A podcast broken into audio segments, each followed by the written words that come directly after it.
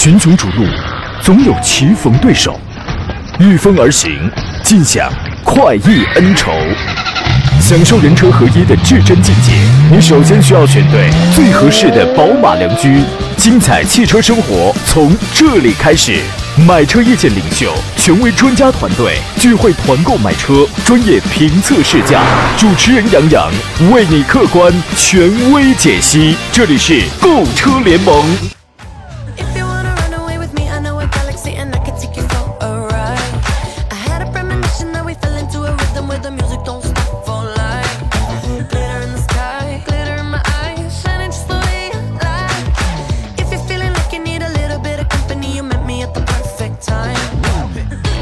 来，各位，欢迎在礼拜五的上午时分如约收听山东交广此刻开始为你全省直播的专业汽车节目《购车联盟》，我是杨洋，在济南问候全省的汽车朋友。昨天晚上呢，我车友群里头啊，有一位临沂的老听众，然后他在那个群里边呢发了一张二零一零年我的老照片。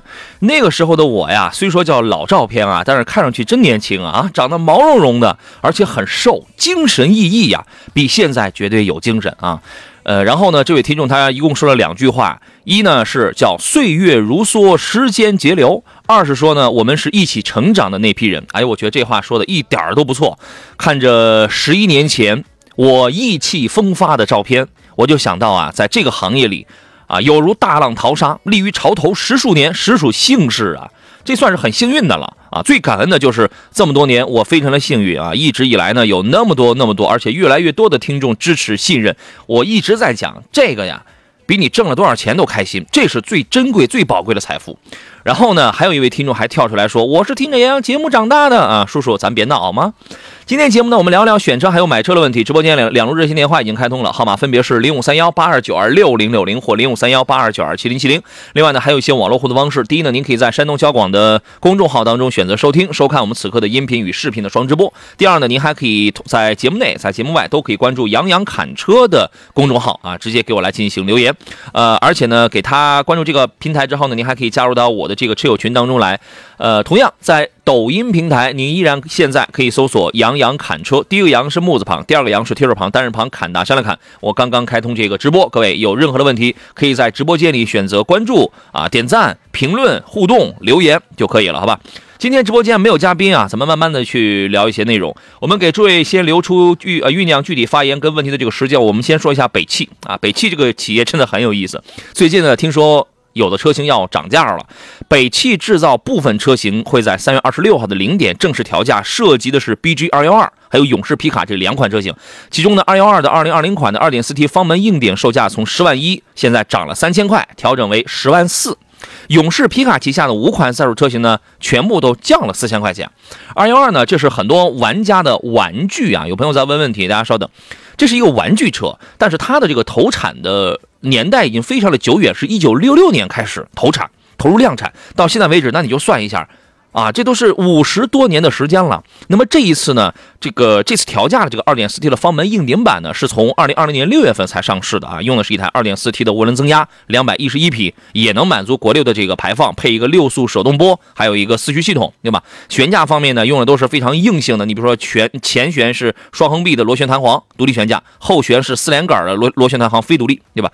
那个皮卡呢，这个就非常的小众了，2.4T 的柴油机，一共是五款车型啊，我跟大家分享过。我我原来我朋友他就专门玩这一类的车嘛，他有他有一台这个决斗士，他开车带着我，啊，他开车我坐副驾驶，我俩说话全靠喊啊。但是呢，我好像没有想明白啊，它涨价的原因，二幺二涨价的原因在哪儿呢？您帮我想想啊。然后呢，再说一下这个北汽新能源。日前呢，国家市场监督管理总局发布了一个消息，说北汽新能源、常州公司等三家公司根据国家相关规定的要求，向国家市场监督管理总局备案了召回计划。请注意，接下来我要讲的这个事儿就蛮有意思的。它第一，它是个被动召回；第二呢，你要仔细听一下，它因为什么召回，决定要从三月二十四号开始。呃，哎，三月二十四号，这是前天啊，召回二零一六年十一月一号到二零一八年十二月二十一号期间生产的车型，分别有 EX 三六零还有 EU 四零零这两款纯电动汽车，一共是三万一千九百六十三台。你乍一听，哎，才三万一千多台嘛，这个数字不够触目惊心嘛？但是我要告诉你的是，这在新能源汽车最近的一两年的这个召回的数字当中，这个算很大的了。你不能跟奔驰比，奔驰动不动就召回，至少是三十万那种啊，你你这个你不能跟它比，你就跟新能源的比。啊，原因是什么呢？是由于部分车辆动力电池系统的一致性存有差异，在高温的环境下，连续的频繁快充，请注意，高温季节就要到了。如果连续频繁快充，可能就会导致个别的单体电池电芯性能劣化，极端情况下引发偶发失效，引起动力电池起火的风险。能听懂对吧？那么北汽呢，将对这批车辆。这个事儿更有意思啊，将进行免费的检测维修，在必要的时候给你更换模组或者电池包，并且升级控制策略软件来消除安全隐患。我要说一下这个电池，这次的 EX 三六零还有 EU 四百这两个车呢，它的电池包都是由福能科技来提供的。那么这一次的买单相关的所有的召回费用也由福能科技来进行承担。呃，在去年呢，北汽北汽新能源的销量一共是两万五千九百一十四台，这是全年的销量，同比下滑了百分之接近八十三，八十二点七九。啊，然后呢，销量再次拉回到了二零一五年的这个水平。那么，乘联会的数据显示说，去年呃新整个新能源车的这个零售量累计是一百一十点九万台，这个是同比增长百分之九点八。所以说呢，北汽新能源在去年全年的销量是远远落后于行业的平均水准的。虽然从去年下半年开始啊，它有一些自救的动作，比如说它推出了自己家的一个高端品牌，叫做 Arc Fox 极狐，对吧？Arc Fox，我在国际车展上，我我们还见到过这台车子，自称是呃能对标什么斯特拉、宝马啊这样的一些高端品牌，但是呢，这个车型 Arc Fox 上市三个月只卖了七百台，今年的一月份到二月份，它销量也只有两百多台，所以说给它定的目标是全年，今年全年一万一万两千台，这个真的是不是不容易的。北汽新能源为什么现在能走到如此的境地呢？其实它有的路子它是走错了，呃，把很大的这个比重呢是压注在 B 端市场。据说有百分之七十的销量是来自于对公经营，而对于 C C 端 customer，对于这个 C 端人对人的对于这个直接底层消费群体的这个市场，它是荒废的。再加上产品力不强，车辆的安全性能也会遭受质疑。安全性能方面呢，比如你比如说最近啊，就是连着去年三四个月吧，就连着有四连烧。去年的十一月六号，江西 EX 三六零突然起火啊，现场有大量浓烟，并且伴有爆炸。八月二十号，福建 EX 三六零突然冒烟，车窗、车门跟车顶起火。八月二十七号，福建厦门 EU 五在充电站内起火燃烧。同一天，也是二十七号，长沙 EU 五发生起火，就是一天同一款 EU 五，两个城市分别起火燃烧，这是四连烧。但是四连烧完了之后，北汽一直没有召回，没有说这个事儿，也没有解决安全隐患。所以说，这次召回的车型恰恰 EX 三六零就是四连烧当中的其中很重要的一款。那么这些车型烧了，这些车全部都用的是福能科技的这个电池嘛？福能科技现在已经跟北汽集团已经谈好了，说他来承担这个召回的费用，大概是在三千万到五千万的这个金额之间啊。刚呃召回之后怎么办？刚才跟大家也都说了，先检查，在必要的时候才给你更换这个模组。那也就是说，这这次召回呢，它并不是给你统一。完全的去更换这个模组或者电池包，只是对有必要的我才给你进行更换。呃，再加上再呃结合起来再想，你看去年啊，从第一次的是八月份烧，后来十一月份烧，到今年二零二一年的三月份它才开始召回，也算是一个被动召回了啊。所以说这样的一个服务的态度，您是否满意呢？我觉得这个就是每个人会有自己的一些个想法了啊。啊，接着电话说，爱丽丝的老父亲听言了节目，慢慢变老啊，没有。老爷子那是越活越年轻，我跟你讲啊，对，他说他是咱们这个节目的铁杆听众，老爷子越活越年轻了啊。这个来看一下抖音平台上有很多朋友有这个留言啊，刚才我没有从头来看，如果有我没有看到的，大家可以这个再复制一下啊。呃，Legolas 说什么时候团购骐达呀？我如果我如果有团购的话，我会在节目当中啊，包括我在开这个直播的时候，我都会通知给大家的啊。呃，古惑奶说几率不大，注重驾驶习惯，不要太暴力就好啊。这是回答我们上面有位朋友问到的那个骐达的 CVT 变速箱是怎么样的。大哥，你一台骐达总共 HR 幺六型号就一百二十几马力，撑破天一百三十马力，配个 CVT 还用不了吗？就是大家，我之前我在节目上说过，一些大排量的车配一个 CVT，尤其在激烈驾驶的这种情况下，确实不合适，容易出问题。但是你小排量，那你紧张个啥？小排量紧张啥？小排量无论是国产车还是一些合资品牌啊，原来用比利时邦汽南京分公司的啊，对吧？啊，还有用这个 Jack 特的，就是这样的一些小排量配在小排量上，这个变速箱它都很成熟的，对吧？我觉得这个你不用担心啊。然后他关心的是其他值得买吗？CV 变速箱、机率打滑这个大不大啊？现在已经控制的已经非常不错了。呃，这个车呢，我觉得还是值得买的。那天我们节目当中有朋友拿它跟飞度去做一个对比，飞度会显得年轻、灵动一些啊，但是那个配置真的很寒碜，真的很低。你需要选装，比如说全系的织布座椅、全系的前盘后鼓，对吧？上一代我们只不过是吐槽它没有 ESP，而这一代那你会发现，给了你情怀之后啊，它忽然它忽然就是把年轻朋友好像都当韭菜一样，你知道吗？这个车你这俩车你都可以买，但是骐达的实用性明显要更强一些。啊，动力方面都是讲究那种很平顺的，就是那个感觉，没有什么很强的推背感。但是我就是空间大，我就经济代步啊，我这个实用性比较的强一点啊。还有朋友说，是不是因为大 G 跟普拉多受国五排放原因停产，所以北汽吉普涨价？这个还真不知道，这个真不知道了啊。情不知何时说，杨洋，如果在顶配的 GA 六十六万八千八的那个啊，和次顶配的 GA 八十七万六千八当中选择哪一款更具有性价比呢？实话实讲，就是在这个传奇家里边，传奇的，呃，我不知道大家你能不能感受得到，可能我们呢，因为接触的这方面的内容或者这个信息。或者这个市场的一些东西，我们接触了会更广一些，会这个更多一些，所以我们的感知，我的感知非常的明显，就是什么呢？很多车企它的发展是不均衡的，用力是不平衡的，呃，很多都在单腿蹦。比如说，大家都讲哈弗是在是在单腿蹦，比亚迪其实这是也不算单腿蹦吧，反正也没有几条腿在在蹦。传祺。基本上也是属于是一条半腿，一条一点一点五条腿在蹦。轿车啊，目前来讲它不是传奇的一个一个主销。你无论买一台 G A 六也好，买一台 G A 八也好，它一开始，刚才我们说那个北汽新能源，它瞄准 B 端市场，走这个对攻。G A 六跟 G A 八，尤其是 G A 八一开始它也是走这个对攻路线，但是失败了。失败了之后呢，在民用市场基本上就跟放弃了似的。这台车两年就会给你折半，它的保值率就会 这么的惨。你讲性能可以吗？性能当然当然可以，对吧？一台中级车的尺寸，而且尤其 G A 八现在给你配的是三九零 T 的二点零 T，传祺自己家里现在广汽研研究院研究的最牛的这个，恐怕也只有说是现在纯自主当中，也只有奇瑞的那个二点零 T 可以与之相媲美了。那台三百九十三九零 T 的那台那台三百九十牛米的那个那个那个那个二点零 T 的发动机，动力很好，空间很大，两年跌一半，那你。怎么考虑，对吧？所以说呢，如果你是纯公务用车的话呢，我建议你可以看一下，像是你如果考虑国产的话，你可以考虑一下红旗这样的牌子，起码还它还要更硬通货一些啊。不然的话，选中级合资品牌去。山东广播电视台交通广播视频拍客团开始招募了。无论是在上下班途中，还是在逛街路上，你遇到的那些突发的、有趣的、新奇的、带有正能量的，或者是愤愤不平的，还有值得吐槽的，忍不住想和大家分享爆料的，都可以拿起手机一拍为快。只要你会按下手机拍摄键，只要你有一双会发现新闻的眼睛，只要有耐心、爱围观、爱打听，你拍的就是我们需要的新闻。快关注微信公众号“山东交通广播”，回复。爆料加小编微信，一起加入拍客团吧！拍客团吧！好了，我们回到节目当中啊，情不知何时说，杨洋，其实我个人觉得呢，买车也没有必要把保值率放在第一。对。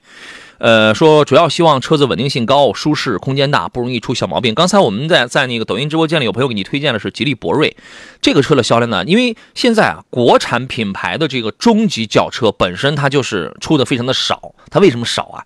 因为第一呢，现在老百姓绝大多数老百姓需要的是 SUV，呃，下一个蓝海需要的是 MPV。对吧？然后呢，他所以他现在他把这个东西他放在一台我造出来也也不会有很多人去买的这个车上，这不是他就浪费感情嘛，对吧？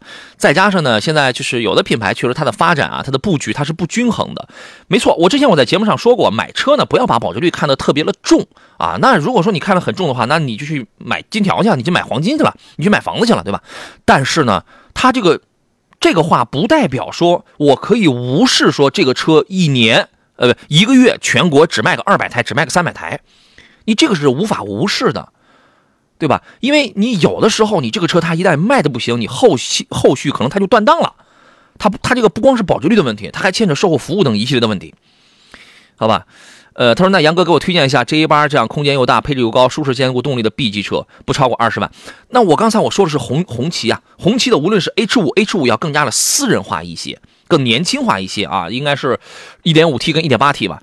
再一个，红旗的 H 七 H 七这个，那你也可以考虑。另外呢，你的预算其实没必要拉那么高，你基本上十五原价有一个，我记得最早我开那个十七万指导价十七万多了那个吉利博瑞的顶配，双层隔音玻璃就是那种顶配，现在绝对用不了那么多，那呃是用不了那么那那么多钱。我估计十五万多，我觉得应该就差不多了啊。你的预算是你不用拉那么高，好吧？你看一下这样的一些个品牌啊，来，请导播给我们准备下一个节目连线，我我我我们马上跟大家要连线，要介绍有一个活动啊。刘永健的问题是：上汽大通的 G 五零家用怎么样？它的干式双离合会不会有大的问题啊？以后维修跟用车成本会不会很高？目前来讲呢，那你看的肯定是一点五 T 的那台车子，一点五 T 的 G 五零呢，确实是配了一套七档的干式双离合。目前来讲的话，这个倒是没有出现大的问题，比较平顺啊。它是国产的发动机，但是在匹配方面啊，跟这套干式双离合做的，呃，这个这个双离合应该也是来自于哥特拉克的嘛。还是比较平顺的，没有说就是最早的大众那种一一代、二代的产品那么激烈的这个顿挫。但是你说以后更长久了，这个问题是怎么样？这个谁都无法预测。我只能说这个车有一定的性价比啊，它就是我花了你比如说十五万左右，对吧？然后我买一个快五米了、四米八多这个车长的，侧重于家庭使用或者小商务使用的这么一个中大型的一个啊什么八座的，就是这种 MPV，对，它还有八座是可以选择了呢。对吧？这个车走的是性性价比路线啊。接下来呢，我们要做一个电话连线。最近呢，东风风神 AX7 硬核品质之旅在武汉首义广场举行啊。那么，东风风神最新的 AX7 Pro 这款车型再次携手军中重器东风猛士，并肩开启以硬核巨浪致敬时代力量的红色之旅。由抗美援朝的老兵、武汉抗疫英雄，还有工匠劳模等现场共同见证品质旅的启程。我们连线一下主持人武红，来介绍一下现场的情况。你好，武红。杨洋好，收音机旁的听众朋友们，大家好。说起这个活动的话呢，其实还是特别的激动啊。他们呢，这个车队将分别沿着南北两条线呢一起出发。从武汉之后呢，南线将从遵义开始，沿昆明、广州、长沙、井冈山、苏州、宁波。那么北线呢，将先到重庆，然后呢，再经过兰州、西安、赤峰。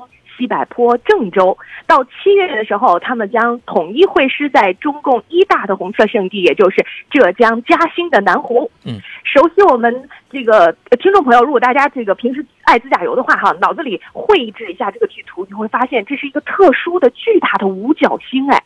所以呢，这是东风风神他们的这个厂家领导说的，是整个品牌还有全国的车友们，大家一起向党的百年华诞做了一份特殊的献礼。嗯，呃，现场刚才咱们说到了，有那个抗美援朝的老兵是八十六岁的王兴禄爷爷。那他们作为当年啊，经过那个战火纷飞年代的老人家，作为前前辈啊，嗯，现场见证的时候，他也特别的激动，他就觉着，你看我们现在生活的都这么的朝气蓬勃，而且呢，我们的这个生活品质也越来越好，所以无论身在什么时代，身在什么岗位，我们每一个平凡人其实都是见证时代的这样的一个见证者，所以后浪们，我们一定也得加油。说到这个后浪的加油的话呢，东风，我刚才说了，他现场那个车队啊，打头的那个车是东风猛士。我想杨洋所有的车展，只要你一看到那个车，你一定会是喜欢的，对吧？对我跟那个车还有一个亲密的合影，大家应该是在我朋友圈使劲朝前扒拉，应该是能看到的。是，我想每一个我那天刚好穿的衣穿的衣服呢，也是个迷彩的，我们俩颜色都是这个都是一样的，嗯。是是是，所以我们在说，作为一个军工品质出身的哈，东风风神，所以它的底色是融入在了这个骨血里面，它不允许在品质上呃有什么对不？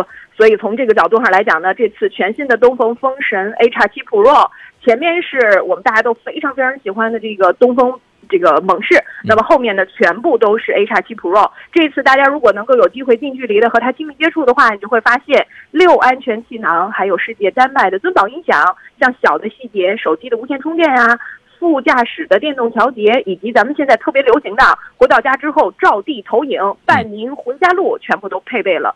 还有一个就是因为。我，我我们这次也能看到，在现场还有一些是我们抗疫的这些英雄，这些特别可爱的人，以及呢我们的军人，还有一些警察等这种特殊职业的朋友们，他们为这些特殊的可爱的群体们会奉上额外七千块钱的一个现金补贴。另外呢，就是整个的从呃刚才我说到了七月份会师，七月份会师的时候将会。所有的朋友们啊，包括咱们山东现在此刻听节目的朋友们，登录风神风神的官方的网站，你只要参与这个互动，你就有机会获得 H 二七 Pro 一年的使用权。我此时此刻都在想说，这对对，能砸我脑袋上吗？嗯 这个很棒我好想去试试它。对，还有呢，就是如果是这个新朋友的话，有一个一万二的贴息的补贴，另外还有五年的免费车联网的服务，三年的蓝牙钥匙这一些啊。嗯。呃，如果是质保的话，它现在是十年质保，无限里程。除此之外，三十一号之前，如果大家呢想来买这个车的话，更硬核的是终身免费保养送给你。老客户的话，还有一个额外一万块钱的补贴。所以朋友们，我觉得对于我们山东的车友喜欢 SUV 的，哪怕我们这个身高没问题，后排也能让您轻松翘个二郎腿自驾去。嗯呃，感兴趣的朋友，大家可以去自己体验一下。如果在路上能够碰上红色之旅的车队们，希望各位朋友也可以一起感受一下，用车轮来丈量我们祖国的美好。嗯，好的，谢谢武红，辛苦，好了，再见啊。这是由武红在武汉给我们带来的一个现场的报道。我我们要向抗美援朝的老兵啊，还有武汉的抗疫英雄，还有所有具有工匠大国工匠精神，我们所有的这个劳模们致敬啊！同时也要学习人家这种精神啊。呃，刚才我们这个有朋友说到了，他跟我们分享了一下这个他的吉利博瑞，这是这是古惑奶说的。他说他呢车型就是博瑞啊，开了快六年了，除了油耗高一点没啥毛病，一年开一万也无所谓了。那你的那你的这个博瑞应该是最早用澳大利亚 DSI 那个六 AT 变速箱的那一代，那一代油耗确实要高一些啊。后来汉呃换了呃韩国现代派沃泰那个六 AT 之后，哎，这个油耗就要下来一点了啊。呃，天空海阔说，来，诸位就遇到了选车还有买车的问题，接着可以跟我们来进行探讨啊。天空海阔说，杨仔好，我的呢是我的车是奥迪 A6L 的四五，刚跑了两千多公里，哟，新车呀。说挂档有异响，而且还很明显，跟齿轮与齿轮直接结合的声音差不多。你那也就是换挡的冲击，那就是齿轮打铁的声音。说每次挂档都有，这个正常吗？这个呢，说正常也正常，但是说不正常它也不正常。为什么呢？第一，为什么讲它是正常的？因为它用的这个湿式双离合呢。确实是有部分朋友反呃反映还是有这个顿挫跟异响的，所以说从这个角度上，你不是一个人在战斗，但是又说它不正常，是因为什么？因为现在的从 DQ 三八幺型号往上的三八幺，呃，就是从原来的三八零到优化之后的三八幺到 DQ 的五百，就是这三个双离合现在的这个换挡的冲击，包括异响，已经控制的这个。呃，就是频发的这个概率比原来的 DQ 二百、二五零、二八零那已经好太多了，已经好太多了。但是也不是说百分之百，像你这种情况就属于是中招的，啊，这个这个这个肯定是一个问题。然后他说呢，我朋友的四零他就不响，其实你们的变速箱没有什么太大的差别，对吧？都都是七档的湿式双离合嘛。呃，那像你这种情况，你现在还在两千公里之内，我觉得你马上联系你的四 S 店，首先排查这个原因。啊，你这个换挡的这个这个这个异响，肯定它是不正常的，对吧？看看是怎么通过刷软件啊，这个还是通过一些什么样方式把这个事情给控制一下？那只能是这样，好吧？刚才我们还有朋友问到了很多的这个问题啊，呃，平常心问的是杨老师，亚洲龙和凯美瑞该怎么来选？给推荐一下。你通过你在网络上一定你会看到说啊，谁谁谁是全球车，谁谁谁是中国特供车，讨论这个没有意义。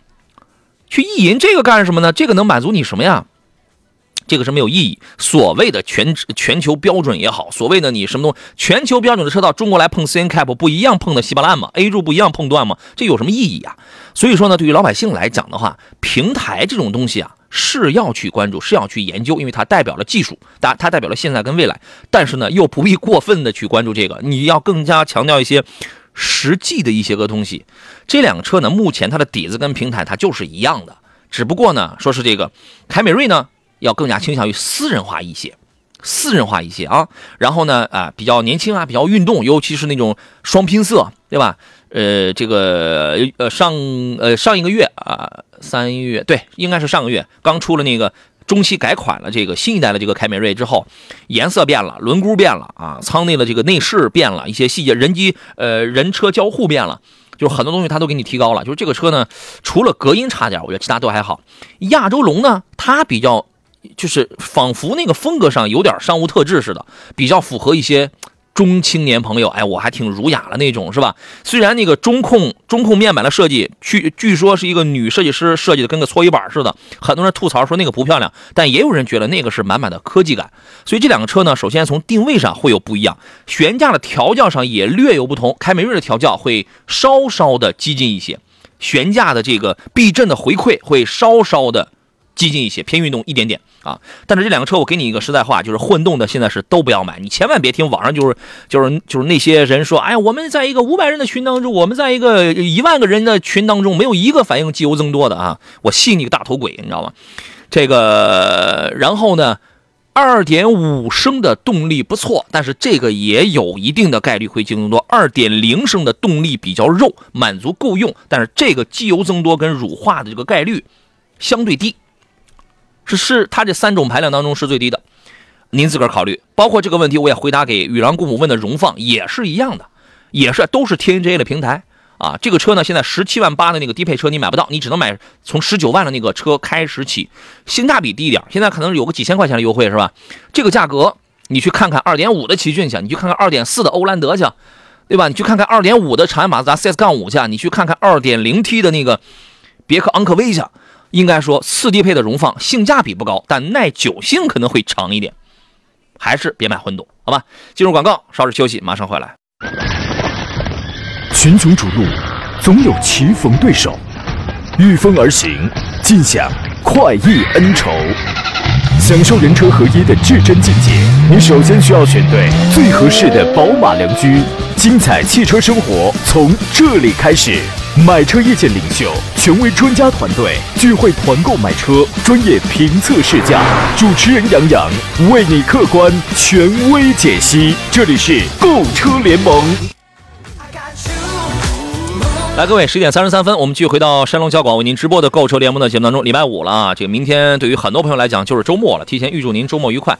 我是杨洋，还剩半个小时呃节目时间，呃各位凡是遇到了这个选车还有买车的问题，您都可以跟我们来探讨。直播热线是零五三幺八二九二六零六零或八二九二七零七零。另外，您可以给我在呃山东交广的微信公众平台上，您可以给我留言，而且还可以看音视频的双直播，同时还可以看呃还可以在我的这个抖音直播当中，现在也可以来进行留言。刚才广告期间跟我们很多朋友然后聊了一些问题啊，冷眼看繁华说马自达四月份要上小改款吧？四月份应该会有吧？但是你看一汽马自达这个二零二一款的 Atenza 刚刚是不到一个月之前刚刚是上了，然后呢，像 CS 杠三零啊。昂克赛拉这样长马的昂克赛拉这样的车也是改完了，咱们待会儿咱们问一下，咱们现场来问一下啊。呃，我待会儿回来之后，我再来看大家的这些个留言、这些问题。我们现在要连线一下长安马自达山东天祥店的销售经理陈聪啊，你好，陈总。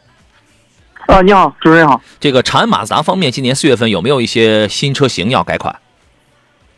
啊，是的，四月份的话，我们这个首先这个次世代马自达三昂克赛拉。在近期就会有一个小的改款，昂克赛拉还要改，这个应该不会有一个特别大的变动，是吧？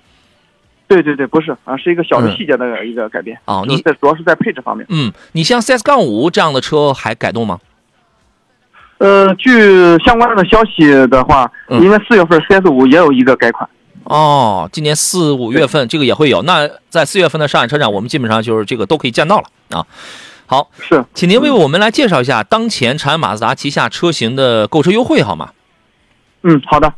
呃，长安马自达现在目前最畅销的三款车型分别是次世代马自达三昂克赛拉。嗯，对这款车的话，现在优惠幅度在，呃，全款的话在六到七千。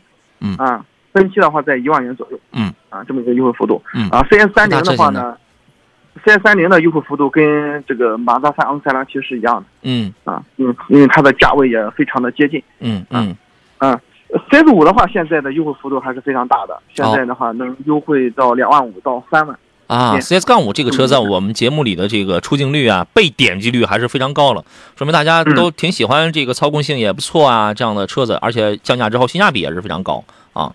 这个现在优惠完了之后，现在这个车源这块充裕吗？就是说，我现在我去提车的话，我是立马可提呢，还是说我要我得等？哪些车型可能比较紧俏一点？你像这个这几个车型的常规的配置和颜色，呃，基本上都是有现车的啊。如果是一些特殊的车型和颜色，是需要等一等的啊，是吧？对，行，对，比如说，呃，昂克赛拉的二点零排量的致炫和致雅，嗯，呃，铂钢灰。水晶混动红以及白色这三个颜色都是有现车的，这个是比较充裕的，就是立等可取的那一类，是吧？对对对，是的，太好了。就是有很多的消费者现在他可能会考虑一个问题：我现在是已经是三月底了，我是现在买呢，还是在等到四月份再买？就是从价格政策这块会有一些变化吗？如果没有变化的话，我现在我就抓紧时间去提车好了。可以，现在其实直接提车就可以，因为三月份的话是我们一季度的最后一个月，近期也都在冲量，这个时候优惠幅度还是比较大的。我而且我们、对完全有信心可以保价到车贷，啊现在完全不用担心。现在实际上就是已经在享受的是四月份的这个价格了，可以这样理解吗是的，可以，没错。？OK，好的。呃，那是否还有其他的内容？你们近期车展之前有没有一些活动啊？现在的目前的话，主要就是我们本月底的一个季度的冲量，嗯，是吧？啊，对，行对对对，好嘞，那就祝你们这个活动成功，好吧？好，谢谢。好嘞，再见。哎，那个咱们店是在什么位置？您给大家来介绍一下，方便大家去看车。好的，我们店的具体的位置呢是在济南市历城区经十东路银座国际汽车广场。嗯，好的，谢谢，再见啊。嗯，好嘞，拜拜。嗯，嗯这是我们节目有一个合作安排啊，然后连线一下这个产马萨这边的情况啊。呃，来继续来看大家的问题，Fire Firefox 是吧？他说途观 L 现在价格怎么样？河北地区这个一个地方有一个地方这个价格，但是呢可能会大差不差吧，因为毕竟都属于是华北地区。途观 L 现在应该是四五万四五万的这种优惠幅度吧，呃，不同地区可能价格会有点不一样啊。呃，山鹰说轩逸经典豪华现在怎么样？现在轩就是轩逸经典这个这个车呢，没什么好讲的，它就是主要它就是便宜，用的是初代的 H 2 1 6型号的这个发动机，那个动力呢基本上就是平平啊、能够满足正常家用吧。呃，但是呢，我会更加建议你买新款轩逸。实际上，现在无论是轩逸经典还是新款轩逸呢，产能都跟不上了。为什么呢？呃，因为买的太多了。那你这样想，他为什么在去年几乎用了几几乎五分之四的二零二零年里，他都是每个月的销冠。他为什么？就是因为你买的人很多，那你在这种情况下，他肯定他是产能他是跟不上。呃，所以我估计你现在如果要去买一台轩逸，尤其是尤其是经典版的话，他可能会让你等。啊，你这个提货周期可能会要长一点，去买新轩逸，哎，价格可能稍微贵了一点，但是啊，你看它有哪些变化？尺寸方面有变化，颜值方面有变化，这个咱就不讲了。动力方面的这个变化，这个是非常大的。HR 都我都是 HR 幺六型号的发动机，但是我在新一代的轩逸上，动力上升，油耗下降，因为我给你用了全新的技术。啊，然后呢，再是再是一些配置功能，包括整个中控面板的这个结构设计，包括整给你带来舒适性的就是那些配置，很多的变化啊。所以我的建议是呢，如果预算能充裕一点的话，去考虑一下新款的轩逸，好吧？呃，TXG 六六六说，主持人好，君越的 1.5T 跟雅阁的 1.5T 怎么选？要求大气舒服，要你要大气舒服，你得去买 2.0T 的君越去。雅阁舒服，但不大气啊。如果你硬要在这两台 1.5T 的车里边来挑的话，我建议你买个 1.5T 的雅阁就可以了。呃，注意一下这个召回批次啊，注意一下召回批次，能买最新的一定要买最新的。呃，因为不排除我你万一厂家把用原来的那个油泵的，用原来那个泵芯叶轮的那批车，如果有库存再卖给你，人家前面都已经召回了，那你这个那你没处理了，有过这样的情况啊，有过这样的牌子，有过这样的情况，所以说呢，尽量再沉一沉啊，你比如说等上一两个月买最新生产的，对吧？没准它就要好一些。呃，只要你不是中国很靠北的、冬天很冷的那种地区的朋友的话，我觉得你可以考虑这个。如果你能选到 2.0T 的君越的话，不用犹豫，不用在乎成本，直接买君越。我跟你讲，你一年跑不了多少的话，你还考虑成本？你舒适豪华，你不觉得这个比什么都重要吗？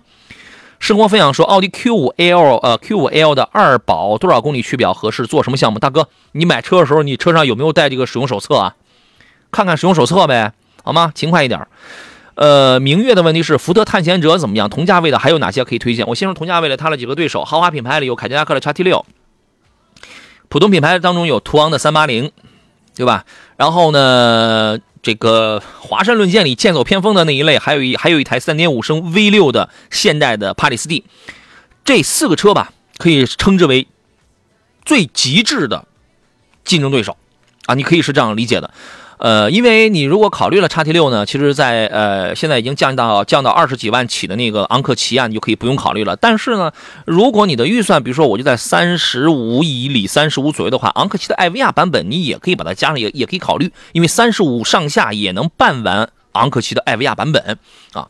那么探险者这个车有什么优点呢？提速快，二点三 T 的发动机啊，比无论你是 LSY B 缸的。通用的 2.0T 还是比三代 EA88 的那个大众的 2.0T 提速都是要快的啊，但是呢，养护成本要高一点，油耗要大一点啊。这个车的舒适性啊，它的配置啊，做的也是不错的好吧？它的这个保有量呢，肯定不像是一不像豪华品牌，二不像大众，就是那么的高。但是呢，这个车是可以买的啊，本身是三十万到四十万的这么一个售价区间，它的这个配置功能啊是比较香的。林肯呢刚出的这个航海家呀、什么飞行家呀、什么这样的车呢，你也可以考虑。但是航海家呢，因为它用的是跟冒险家完全一样的变速箱，那个变速箱实际上是。呃，有一部分概率它是有问题的，有人是遇到过问题，异响顿挫很严很严重，因为那是个新变速箱嘛。我之前讲过，福特跟通用共同开发了一个新变速箱嘛，你巧不巧了，它就它就容易出问题。我们我解决过这个青岛的听众的投诉，就是硬逼着厂家给他换过一台新变速箱，换完了之后，多多少少还是有那个顿挫，还是有那个异响，啊，就是说它反正比原来的好多了啊，比原来的好了太多了啊，但是这个事儿吧，总感觉还是有一点，好吧。嗯，那就是这么个情况啊。那您考虑，关海听到说杨老师本田奥德赛有团购吗？我现在没有啊。你现在你来问你都这个不要问啊。这个然后呢，这个钱海岩说杨总，钱海岩你这个名字起的好像是我老家那旮瘩的这个是吧？钱海岩啊，这样的一个起名的风格啊。他说杨总二十万 CRV 哪几款比较不错？就是你把所有的 SUV 都叫 CRV 了是吧？就是你把所有的 SUV 都管叫吉普车了。是这意思吧？啊，CRV 这个车你可以考虑。我还是那话，能买混动的，当然它是最好。那种行驶的质感啊，呃，有的时候带给你的那种赏心悦目的那种静谧性啊，只要你不是在高速行驶，那种安静啊，跟那种平顺性啊，会比它给你省了多少钱让你更开心。然后呢，你只要不是中国很靠北的这个地方的话，那么我觉得 1.5T 的你也可以考虑吧。因为一因为一点五 T 的 CRV 卖的还是不错的，奇骏，奇骏现在的性价比它高就高在在年终换代之前这一代优惠会比较大，优惠会比较大。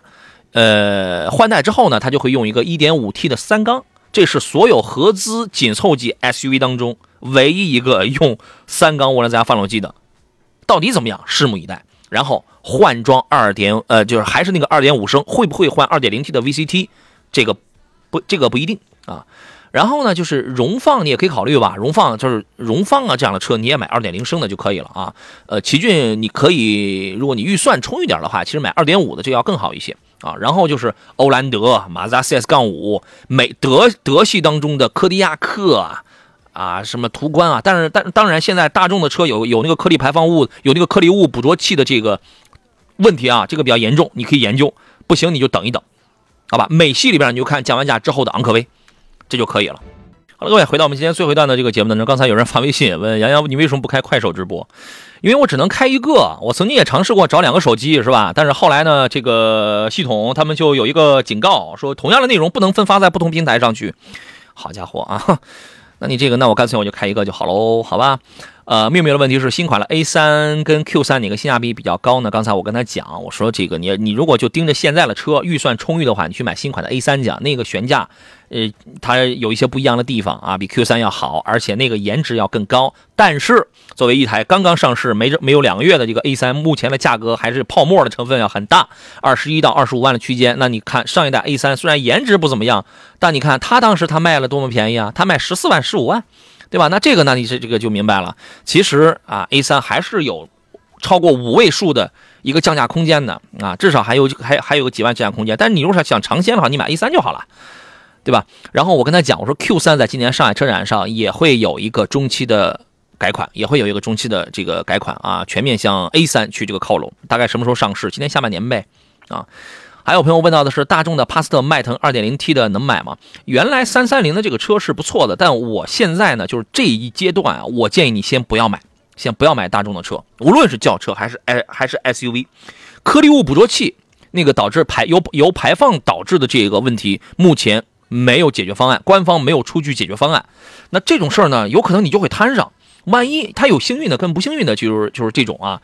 那你如果是摊上的话，那这个东西好家伙，你要么是自己花钱去清洗一下，至少几千块钱；要么你得忍受它油耗翻一倍。那你那你怎么办？作为已经买了车的消费者，我只能在更换机油的这种情况下，用高品质，至少是零 W 杠二零的全合成机油。我只能用这样的方式。尤其是对于那些自己出门去保养，就是在这种用 GPF 系统去。这个这个这个提高到国六排放的，就是这些车呀，不只是不只是大众在这样，因为它都是国六排放弄的嘛，它需要用一些这个窍门啊，来提高一下这个排放，所以这个 GPF 这个东西就成为了他们的一个窍门。但是目前来讲，这个窍门它它这个出问题了，尤其在大众方面率先表现了出来。嗯，后续呢，如果要解决这个问题的话，就必须要研发新的发动机技术啊。所以我建议您先甭着急了，您先甭着急了，好不好啊？呃，还有冷漠对待说七座的传奇 G G S 八怎么样？小毛病多吗？这个车没有什么太多的小毛病啊。这个车我最早的时候，大哇塞，说这个事儿是不是得五五六年之前了呀？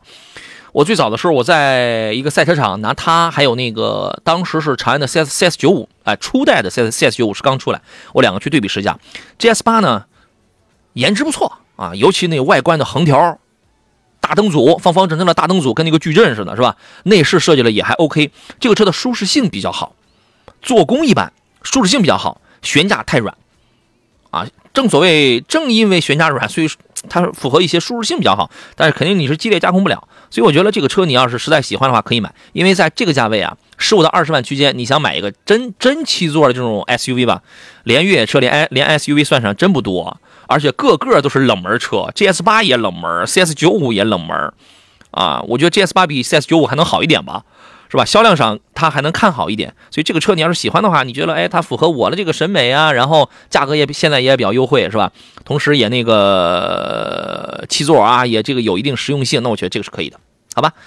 还有朋友问到的是，刚才谁问了一个领克零一的事来着？啊，乔史迪航说，杨老师，我最近比较中意领克零一四驱的哈喽版本，想听您说一下它的缺点，调教偏硬一点，嗯，我觉得还是优点要。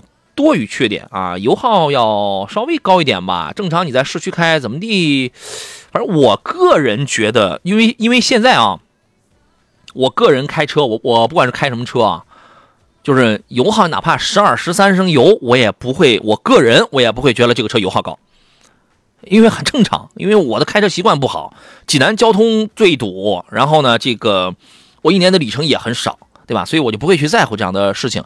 但是对于很多的这个消费者来讲的话，这个油耗一旦是达到十一升的话，就觉得哎呀，这个这个油耗就我就受不了了。嗯，反正这因人而异吧。领克零一二点零 T 的四驱，因为它是一台四驱，同时它是一个二点零 T 的这个车子，它动力很好，现在已经全面向零五靠拢，而且整个的内饰内饰的做工啊，包括它也有三百五十牛米，它也有两百五十四匹的这个动力操控，而且这配八 AT 那个爱信变速箱的这个换挡的这个感这个感受，它是一款注重操控的车，那这样的车油耗肯定不会低。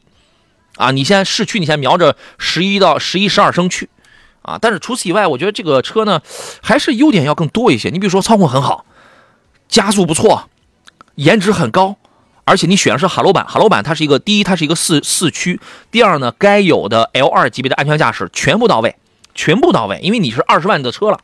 第三一个是什么呢？内饰做工全面向领克零五靠拢，所以一一定是优点大于缺点的这么一个车子，好吧？周四早上说，杨老师，这个七四零与 A 八该怎么去选？我会建议你考虑一下七四零，因为 A 八呀，这个我朋友我原来我跟大家讲过，我朋友花了好几百万，然后订了一台顶配的奥迪 A 八，然后买完之后两个月，这个车他就卖掉了。为什么呢？那个味儿啊太大了，味儿太大了。我觉得现在这两个车呢都是行政级别啊，都是行政级别，但我会更喜欢七系的一些个更有科技感的一些个配置啊，什么星空顶啊，劳斯的星空顶啊，什么。我觉得那个质感要更好，而且也颇具操控性啊，好吧。呃，缪缪问的是 Q 三二零二一款三五智雅裸车的裸车价大概是多少？我节目一般不报价，你找经销商去谈。你是全款还是分期？你是教师还是医护人员？你有没有旧车置换？就是这些都会影响你的买这个车的价格，都会影响，好吧？呃，七九说二十万左右的 SUV 领克零五也很好啊，还是四驱？对，零五这个车呀。这个确实不错啊！我之前我跟大家就就是讲过，我有好几个冲动啊，就想买一个车，就是来玩一玩那种啊。其实我对好几个车都产生过这样的想法，零五也是有过这么一个想法。但是呢，还因为年龄大了之后，我会越来越看重的是啊，空间得大，舒适性得强，而且动力还不能差。其实我平时我私下里我跟你们是是一样的，碰到很多的问题，我经常我做节目的时候我叭叭的，我跟你们说，呃，那个那个那个什么，我跟你们讲，你想什么都占着，不可能。